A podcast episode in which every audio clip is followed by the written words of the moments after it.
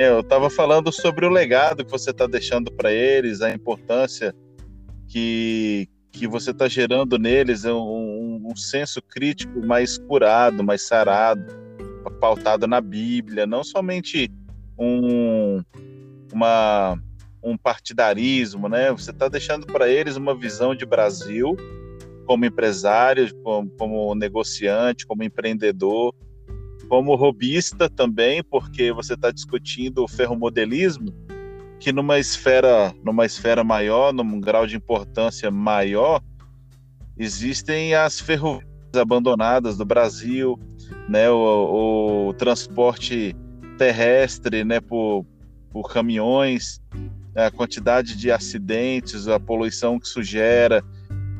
Se fosse por trilho, né, provavelmente, cara, seria muito mais é, barato para o Brasil é, explorar regiões é, do Brasil onde um, num passado muito próximo é, alimentou muitos estados brasileiros, né?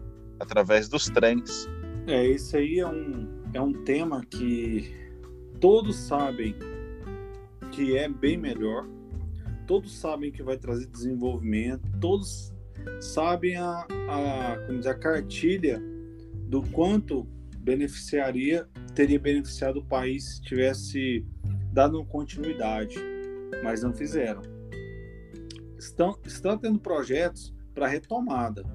Eu estou acreditando, estou esperançoso que a partir do marco zero da ferrovia, é, a partir desse projeto, que, que seja um novo começo mesmo, é, para o país para pôr o pé no chão do desenvolvimento, é, sem corrupção, é um, coisas novas acontecerem, porque não é você pensar assim, não, se não tem a ferrovia, tem, tem isso tem aquilo. Não, cara. É o transporte ferroviário, ele beneficia muito. Ele, ele linka é, a aviação, ele linka o transporte rodoviário. É um conjunto. É você montar um projeto de falar assim, não, se tem transporte de, de, de, de outros países vindo através do aéreo, aéreo, esse aéreo vai deixar na ferrovia ou esse aéreo vai deixar no, no, no porto seco ou vai chegar no porto, a ferrovia vai trazer e vai levar, vai ser a, a logística reversa, né? Por exemplo, durante muito tempo foi só descendo, a, ferro, a composição subia vazia e descia carregada. Agora já estão começando projetos de, de, de traz com, com algo, traz com matéria-prima e desce com grãos, e por aí vai.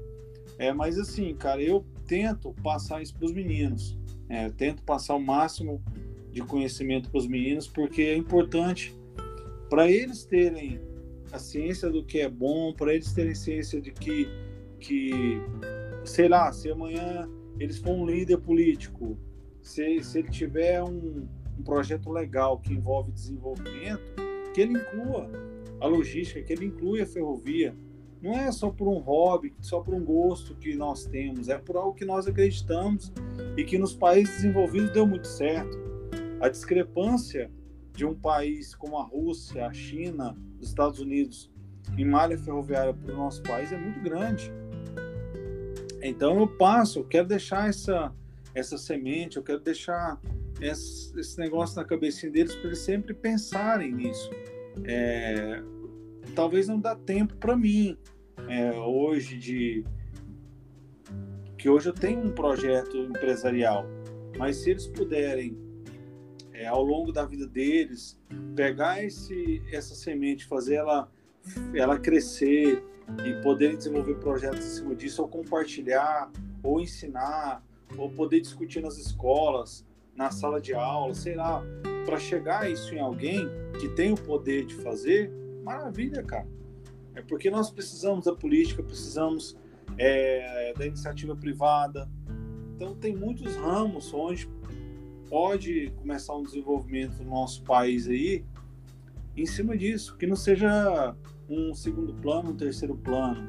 É, por que não, ao invés de, de pensar em duplicar em aumentar a malha rodoviária não fazer, começar a pensar em crescer a malha ferroviária. Né? Como... Mas, Michel, existe, existe hoje alguma associação, existe alguma organização que quem está ouvindo a gente agora pode, pode consultar para poder para poder aprender, inclusive, como que, que pode ser divulgado melhor ou forçar o poder público? Existe hoje é, alguma entidade que promove esse diálogo? Muito pouco. É, hoje tem é, o Ministério da Infraestrutura que, que assim, observando a distância, né, porque eu não, eu não acompanho muito de perto é, as decisões assim muito detalhadamente, mas a, acompanhando é, superficialmente é um ministério que vem desenvolvendo projetos para a malha ferroviária mais do que nos últimos anos. É positivo. Nós precisamos ver se vai, vai acontecer. Eles fazem audiências públicas. Nessas audiências públicas, é, é interessante participar. É, muitas vezes é, em Brasília é, ou em cidades onde vai envolver, onde está envolvendo aquele projeto. É, eu já enviei e-mails, já chamei no Instagram, já troquei ideia, mas dificilmente eles respondem. Então, para algo, um projeto, por exemplo, um projeto que eu tenho, por que, que, que desativaram a, a estação ferroviária, a linha da estação ferroviária de Goiânia? Por que, que eles não desenvolveram um, um trem turístico da estação ferroviária até as cidades do interior, como muitas outras cidades fizeram? Então eu, eu, eu tenho esse projeto, mas com qual, até onde eu consigo ir, até onde as pessoas vão me ajudar, até onde eu vou conseguir ter engajamento para desenvolver esse projeto. Então, nosso primeiro passo foi o quê? Vamos criar associação. Então, nós estamos criando a Associação Goiana de Ferromodelismo e da Preservação Ferroviária para tentar fazer algo. É, então, e, e, em projetos maiores é muito, é muito complexo, né? Ser assim, você se sente muito sozinho para para falar algo. Mas como eu te falei, é algo que todo mundo sabe que é bom. É, é ruim uma ferrovia é, tirar tirar esse de caminhões que tem nas estradas hoje. É claro que é, que é ótimo, cara. E os caminhões vão perder seu trabalho? Não. Porque em determinado momento é necessário o caminhão fazer o transporte. É necessário, por exemplo, é, o trem não tem como chegar na porta das empresas. Então é o espaço para todo mundo. É, então, assim, o, o Wesley, país sozinho, cara, ou se você for muito pequeno, é muito difícil você se aproximar a, a um tema de debates, a trocar ideias. É muito difícil e por muitas vezes há um interesse político e aí machuca demais. Quem não quer é, se envolver é, com essa turma que exige essa, que, pré, que pede essa troca, né?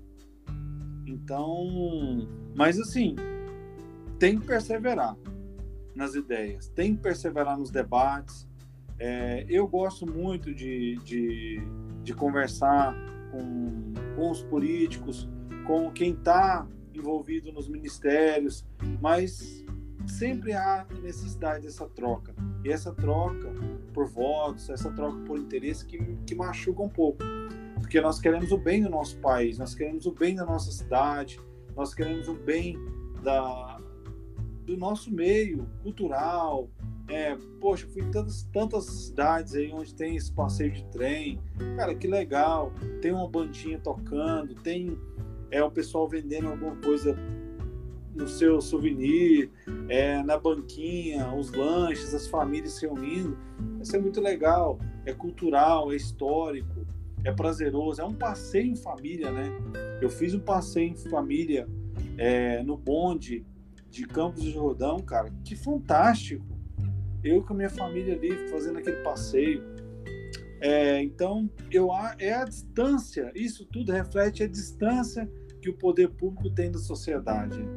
Porque as, muitas pessoas estão muito mais avançadas em ideias, em projetos, mas eles não ouvem. Eles estão ali no seu sua sala e se fecham ali e implantam o que eles querem, o que eles acham que é correto. Eu entendo o que você fala, porque a gente também da sociedade civil organizada, a gente é, provocava o poder público também por, pela construção das ciclovias em Brasília, né? E eu lembro que os poucos deputados ou, ou gestores que ouviam a gente e promoviam audiências públicas, eles marcavam a audiência pública para uma terça-feira, meio-dia. ninguém ninguém vai, assim. cara. Ninguém vai. Então, assim, é... aí ninguém ia, obviamente, e aí eles tomavam as decisões que eles queriam, porque falavam: olha, vocês pediram audiência pública, a gente chamou a sociedade, a sociedade não compareceu. É claro, meu amigo, a sociedade está trabalhando. Eles estão, eles têm, eles estão. Vai olhar na parada de ônibus para ver se ele não está lotado.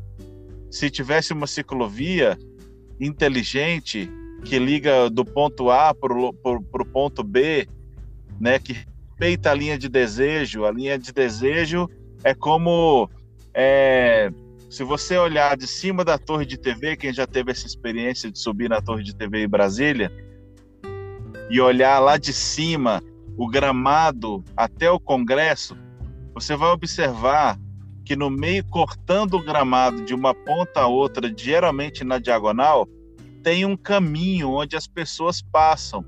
Não tem Sim. mais grama. É um gramado batido misturado com barro. E ele uhum. fica marcado ali a grama morre, ela nasce de novo, fica marrom, depois fica verde e esse caminho não sai dali. Só que se você observar lá de cima da torre, você vai ver que o calçamento, a calçada, o, o caminho por onde o pedestre vai caminhar, ele está nas extremidades desses quadrados aí. E a pessoa não vai dar essa volta toda, ela vai atravessar cruzando o quadrado pela diagonal para o caminho que ela quer ir. Porque é igual o trilheiro da formiga. A formiga ela vai picotando o gramado, o mato, e vai formando aquele caminho no meio da mata. Quando você observa, você viu, você vê uma formiga conseguiu marcar um terreno. Essa é a linha de desejo, é por onde o elemento quer passar. Para ele, instintivamente, é é mais agradável passar por ali, é mais rápido. Então, se precisa de um governo sensível, na minha opinião, para se colocar no lugar do usuário, né? Para ele, para ele perceber a importância que tem aquele modal, seja ele por trilhos, seja ele por bicicleta, por ciclovia, por pedestre, o que seja. Eu eu discuto muito com meus amigos, o Michel, uma, uma coisa que eles falam muito, que eu acho muito legal, são mais experientes do que eu nesse assunto, eles falam assim que a solução para o futuro está no passado. Então, quando a gente olha, por exemplo, para as ferrovias, né, pro, como o, o, o Brasil foi construído em cima de uma bicicleta, não existia acesso a carro dessa forma o homem Sim. do campo, ele saía do campo, ele ia para as grandes cidades procurar trabalho no, no lombo de uma bicicleta, cara.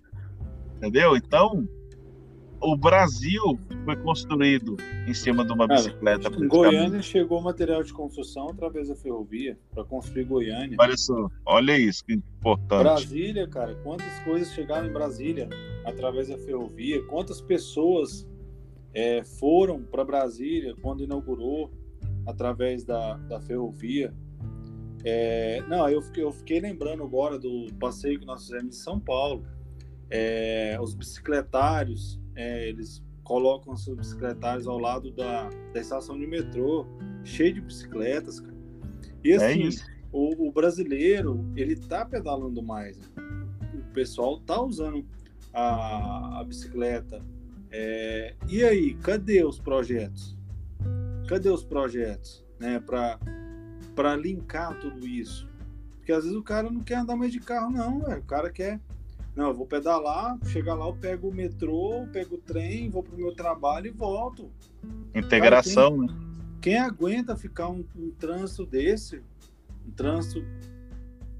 Mas eles não investem em transporte público de massa, eles não investem em, em ferrovia, não investem em ciclovia, é, não fazem projetos bem feitos.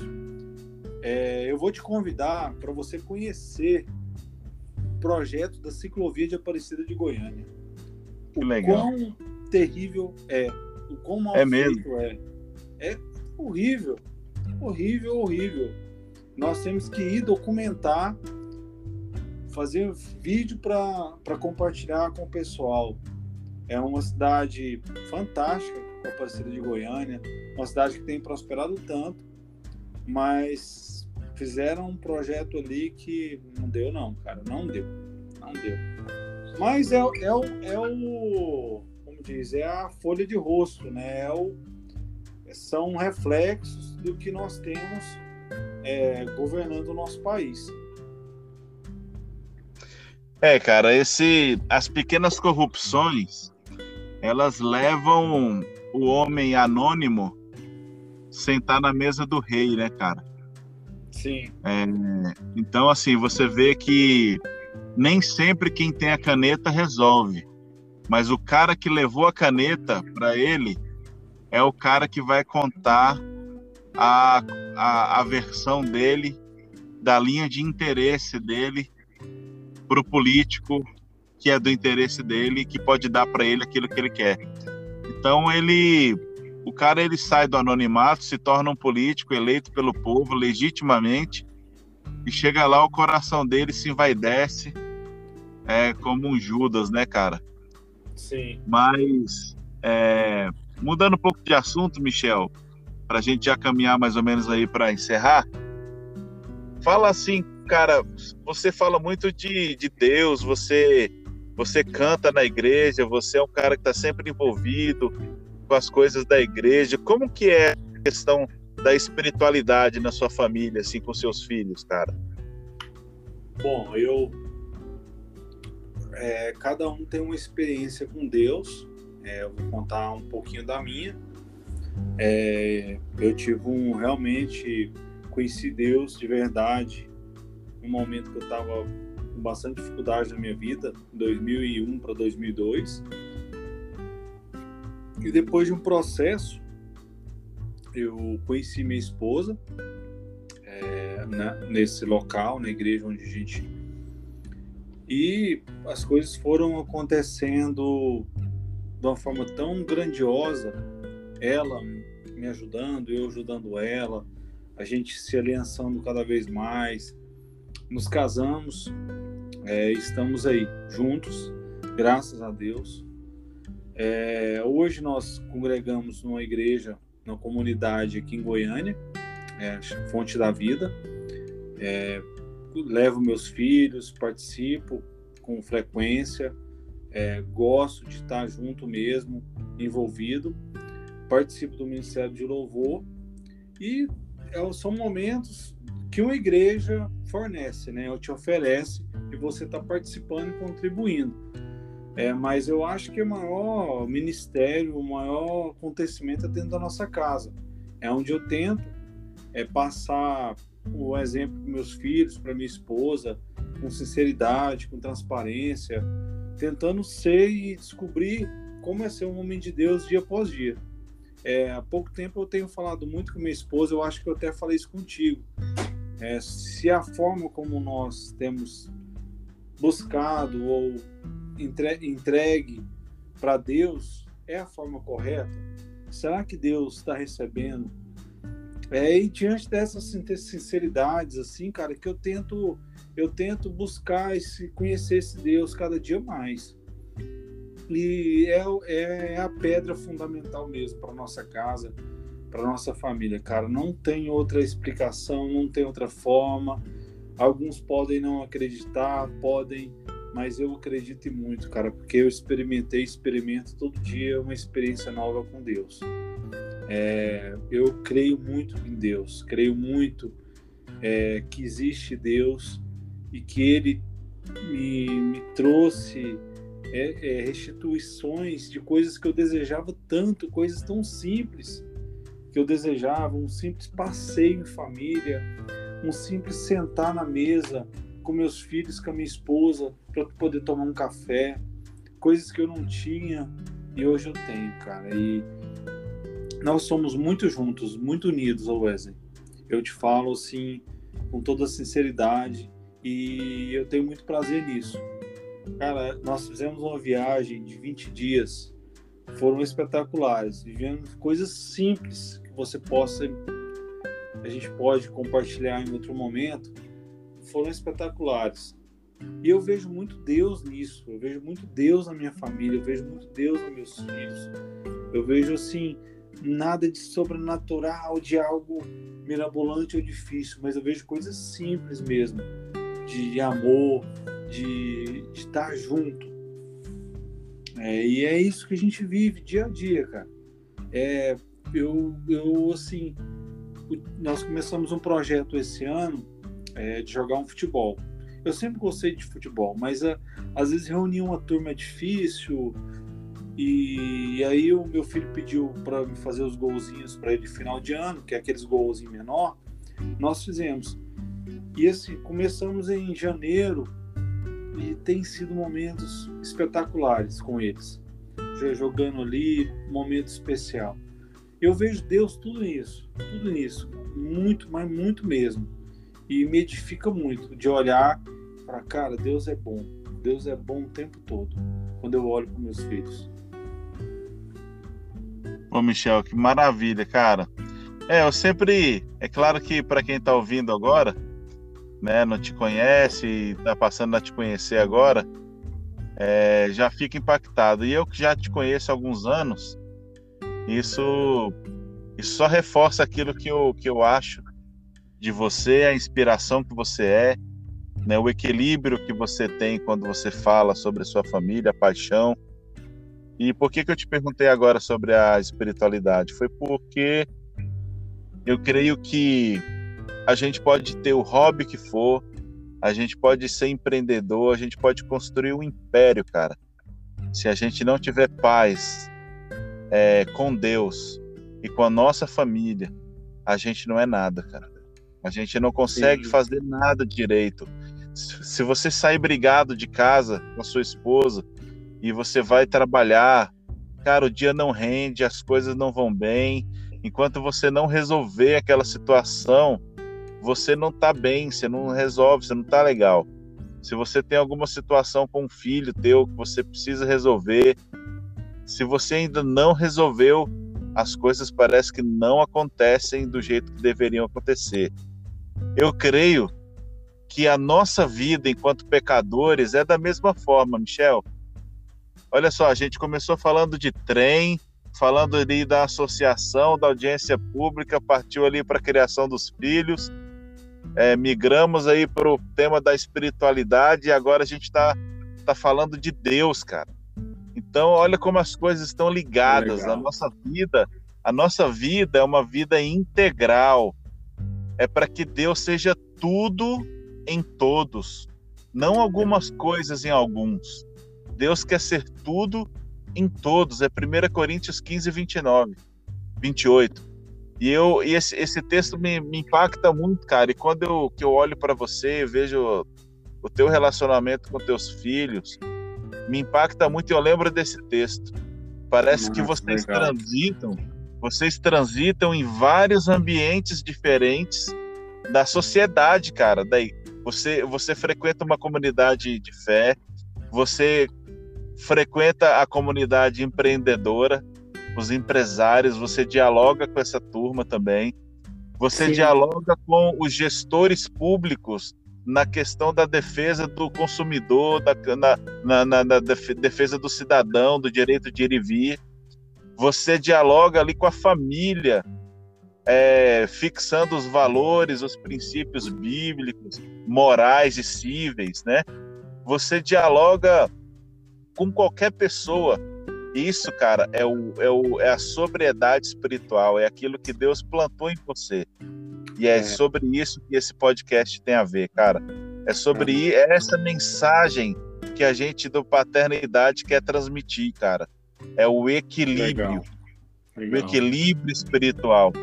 Eu desejo isso, cara. Eu quero isso para mim, para minha, para minha família. Eu busco isso incansavelmente.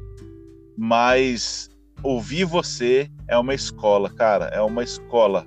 Realmente é muito bom te ouvir. É, nós, nós assim, passeamos em muitas coisas que nós gostamos, que compartilhamos, coisas em comuns, coisas que você gosta, coisas que eu gosto. E é o, tempo é até pouco, né, Wesley, para a gente destrinchar isso aí.